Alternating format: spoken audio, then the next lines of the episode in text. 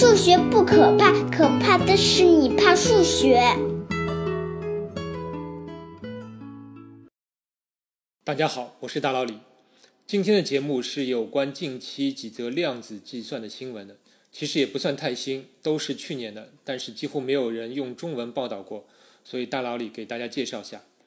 这几则新闻共同点都是关于这个问题：量子计算机真的比经典计算机优越吗？如何证明其优越性？这几年我们听到过太多有关量子计算机的事情，它们是如何的快等等。通过前两期有关复杂度问题的介绍，你应该了解到，量子计算机能快速处理的问题定义为 BQP 问题。对经典计算机来说，能够快速处理的问题就是 P 问题，能快速验证的问题就是 NP 问题。重复一次，P 问题都是 NP 问题，但还没有证明 P 不等于 NP。这就是克雷数学研究所所悬赏的 P 与 NP 问题。但不管怎样，看起来经典计算机能快速处理的最复杂的问题上限就是 NP 类问题。量子计算机概念产生之后，科学家提出，是否有某个问题它属于 BQP 问题，但不属于 NP 问题？如果有，那么我们就证明了量子计算机确实有其优越性。因为它能快速处理一些经典计算机不能快速处理的问题。二零一八年六月二十一日，在普林斯顿和斯坦福大学任职的两位计算机科学家发表了一篇论文，第一次证实了存在这样一个问题：它属于 BQP 问题，但不属于 NP 问题。这个问题的描述是这样的：给你两个随机数生成器，并且你可以让它们生成任意数量的随机数。请问你能否判断这两个随机数生成器是独立的？我们在学习概率的时候，有一个很重要的概念，就是随机变量的独立性。在计算概率问题时，判断清楚两次概率事件是否独立是一个很重要的前提。比如，连续丢两次硬币的结果，我们认为是独立的，而有些随机事件就不是独立的。比如，你收听大佬理聊数学节目的概率和你的数学成绩高于九十分的概率是有相关性的。现在有个特别的情况，有人问我这里有两串随机数，它们是互相独立的，绝无相关性。请问你有没有办法验证这一点？比如，如果其中一串随机数其实是另一串随机数经过某种变换，比如傅立叶变换之后得到的，那么这两串随机数就是完全相关的。但你仅凭目测是绝无可能发现这样的相关性的。以上这个问题是2009年德克萨斯大学的教授斯科特·阿伦森首先提出的，他将其命名为傅立叶相关问题，并且证明了傅立叶相关问题是一个 BQP 问题，也就是量子计算机能够快速处理这个问题。而去年两位科学家的结论就是傅立叶相关问题不属于 NP 问题。从而正式发现了一个量子计算机可以快速解决，而传统计算机无法快速解决的问题。但是，另外科学家也猜想，存在某些问题它属于 NP，但不属于 BQP，也就是经典计算机可以快速处理，而量子计算机无法快速处理的问题。如果这个猜想被证明，那就意味着经典计算机有其不可被取代的方面。目前，这个猜想还有待证明。第二则新闻是有关证明量子计算的真实性，换句话说，就是量子计算机真的在计算吗？你可能问，这不是废话吗？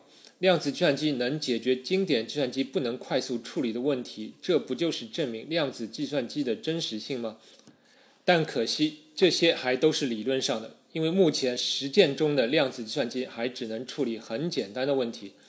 比如，2016年，IBM 公司曾经演示过用量子计算机进行15等于3乘以5的因子分解，就有人质疑：你怎么证明这是用量子计算方法算出来的，而不是里面隐藏了一个计算器？当然，如果 IBM 能对一个非常大的整数进行这种分解，就不会有人质疑了。但是目前还远做不到。即使有一天有人能用量子计算机进行大整数分解了，还是可以质疑。是不是你只是偷偷改进了经典计算机的整数分解算法，然后骗大家说这是量子计算机完成的？而另一方面，量子计算是非常隐秘的。量子计算的一个基本原理就是利用了量子的叠加态和纠缠，这些状态是很脆弱的，你不能太早去观察它。量子物理中有个观察者效应，就是说你不能观察量子，一旦观察，量子的特殊性就消失了，与宏观世界里的一个小球就没有区别了。在这里，什么样的动作是一个观察，还是物理学家正在研究的领域？无论如何，你不能看量子计算机的计算过程，只能静待结果。因此，就有人问：如何证明量子计算是存在的？如何知道量子正在执行我们赋予的那些算法？二零一八年十月，加州大学伯克利分校的一位女博士研究生在其博士论文里给出了一种方法，可以让量子计算机向一个只拥有经典计算机的验证者证明其计算的真实性。他的思路是这样的：之前已有人证明，如果一个观察者有能力测量一个量子位。则这个观察者可以验证这个量子计算机，这有点像让一个量子计算机去检查另一个量子计算机的计算。但现在要求观察者只拥有经典计算机，那么该如何验证呢？那就让量子计算机自己来检查自己的计算。大致的意思就是让量子计算机进入一种纠缠态，但并不告诉计算机未来会如何测量。一直到测量的时候才真相大白，原来是为了完成这种计算，这样量子计算机是无法产生欺骗行为的。这就好比让一个小学生做很多加减乘除的四则运算，这个小学生完全不知道干嘛要算这些，直到计算完成，你才跟他说这是完成了一次矩阵的乘法运算。当然，这也可能是一次求派的近似小数的运算。因为运算过程中运算求解的具体问题不知道，这个小学生就无法进行欺骗。总之，有了以上成果，我们知道有办法对量子计算的真实性进行检验，而无需等到量子计算机的计算能力超过经典计算机。因为无论如何改进，经典计算机无法通过这种检验。第三个新闻是有关量子计算机验证问题的能力的。我们已经发现了一些量子计算机算法可以在多项式时间里求解 NP 问题，也就是那些在经典计算机上只能在多项式时间内验证，而不能在多项式时间里求解的问题。这是我们研发量子计算机的主要动力。另一方面，量子计算机有没有可能使得之前不能在多项式时间里验证答案的问题，变得可以在多项式时间里验证呢？也就是原先比 NT 问题更复杂的问题，而变为 NP 问题呢？答案是可以的。今年四月，加州理工大学和麻省理工大学的两位计算机科学家发表了一篇论文，证明利用量子计算机可以大大提高我们对一些问题的验证能力，比如之前节目反复提到过的三色着色问题。给你一幅地图，请你用三种颜色着色，使任何相邻的两个区域具有不同的颜色。相应的验证问题是：给你一幅用三种颜色着色的地图，请你判断是否任意相邻的两个区域具有不同的颜色。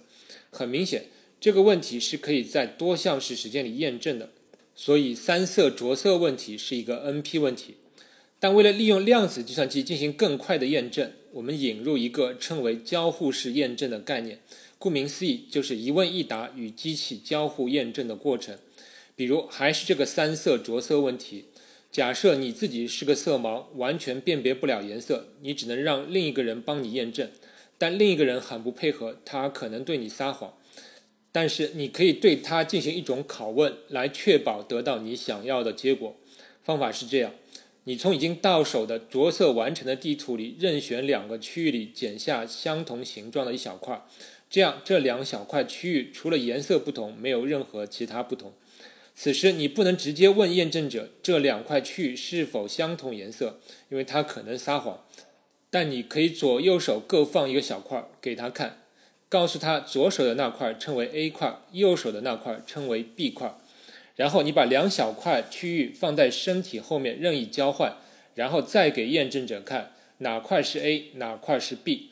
此时如果这两块区域颜色不同，且验证者没有撒谎，那么这就太简单了，他应该能够稳定的说出哪块是 A，哪块是 B。但如果两块颜色是一样的，则他说对的概率应该趋向于百分之五十。只要经过足够多次的实验，你就能区分出以上两种情况。以上过程就叫做交互式证明。再一次，科学家定义了 IP 问题概念，意思是交互式多项式时间问题的意思。经过前两集音频节目，相信你也能猜出这个定义就是说，可以用交互式的方式在多项式时间内验证的问题。科学家证明了所有 NP 问题都是 IP 问题。另外，以上问题中只有一个验证者。如果你可以询问多个人进行交互式证明，则这类问题称为 MIP 问题。这里 M 就是英语 multiple 多个的意思。当然，IP 问题都属于 MIP 问题。所以，P、NP、IP 和 MIP 问题再一次构成了一组复杂度的俄罗斯套娃。科学家也证明了量子计算机能在多项式时间内验证所有 MIP 问题。所以，量子计算机能快速验证的问题复杂度上界似乎就是 MIP。之前，科学家还定义过一个复杂度，称为 NEEXP，意思是非确定性双重指数时间。它的意思有点类似 NP 问题。NP 问题的字面意思是非确定性多项式时间。同理，我们可以从中推广出非确定性指数时间和非确定性双重指数时间的概念。如果一个问题用传统计算机检查答案的话，需要双重指数的时间，那么它就是 NEEXP 问题。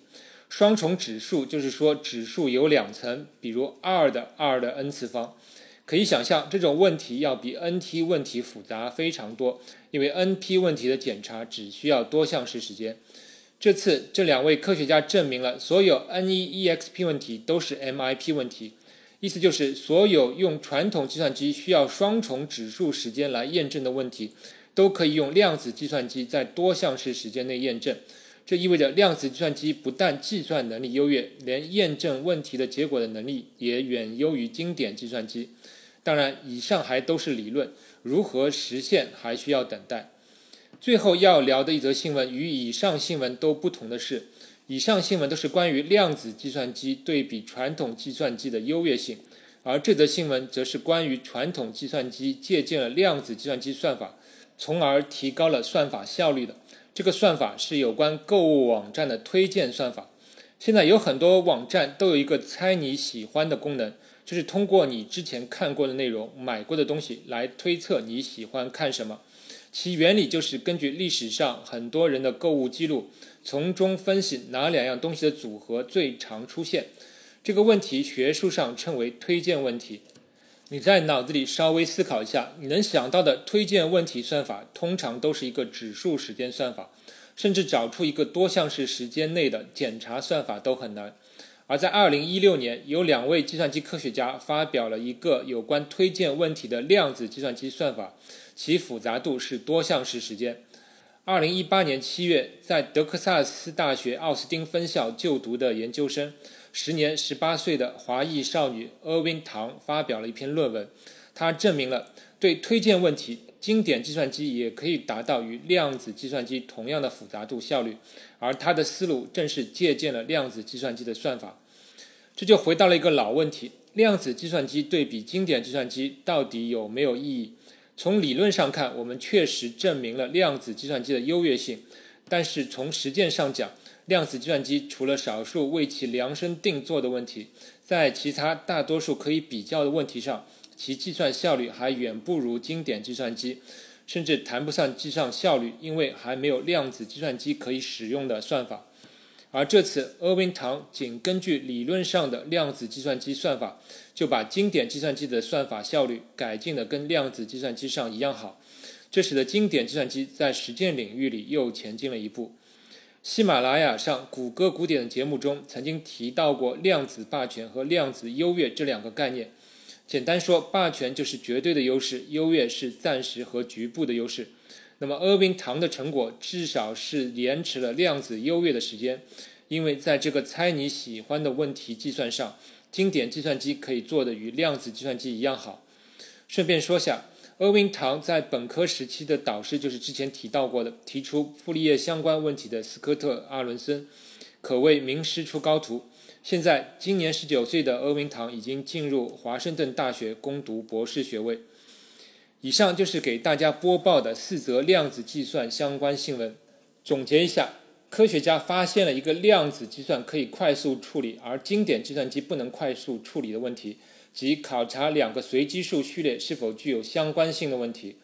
二，科学家发现了一个交互式证明方法，可以证实量子计算机确实是以量子理论的方法进行了计算，而不被其他计算形式欺骗，或者是因为运气好而得到了计算的结果。三。科学家证实，量子计算机对那些在传统计算机上需要双重指数时间进行验证的问题，可以在多项式时间内验证。所以，量子计算机在验证问题的能力上也比经典计算机非常优越。四，科学家成功移植了量子计算机上的推荐问题，也就是猜你喜欢问题的算法，到经典计算机上，使得在这一问题上，经典计算机与量子计算机具有相同的计算效率。今天的节目内容到这里，再插播两条个人新闻。一个是有听友提议大佬里能否播出一些针对小学生的话题，解答一些学生在学习数学中的困惑，而这些问题老师在课堂上不太会讲，也讲不清楚。比如这个问题：零为什么不能作为除数？大脑里想了一下，这个建议还是不错的，但我不清楚听众的需求有多少，以及你想问的问题有哪些。所以，如果你希望大脑里开通这档节目，并且有想问的问题，请将你的问题和想法发送到以下邮件地址：大脑里聊数学 at gmail 点 com，就是大脑里聊数学的全拼。邮件地址也会在节目介绍中出现。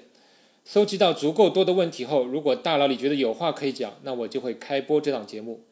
另外，大佬李七八月间会回国度假一段时间，节目更新间隔会拉长，但无需担心。大老李假期结束后就会恢复节目更新。好了，祝各位学生朋友暑期愉快，多做数学题。下期再见。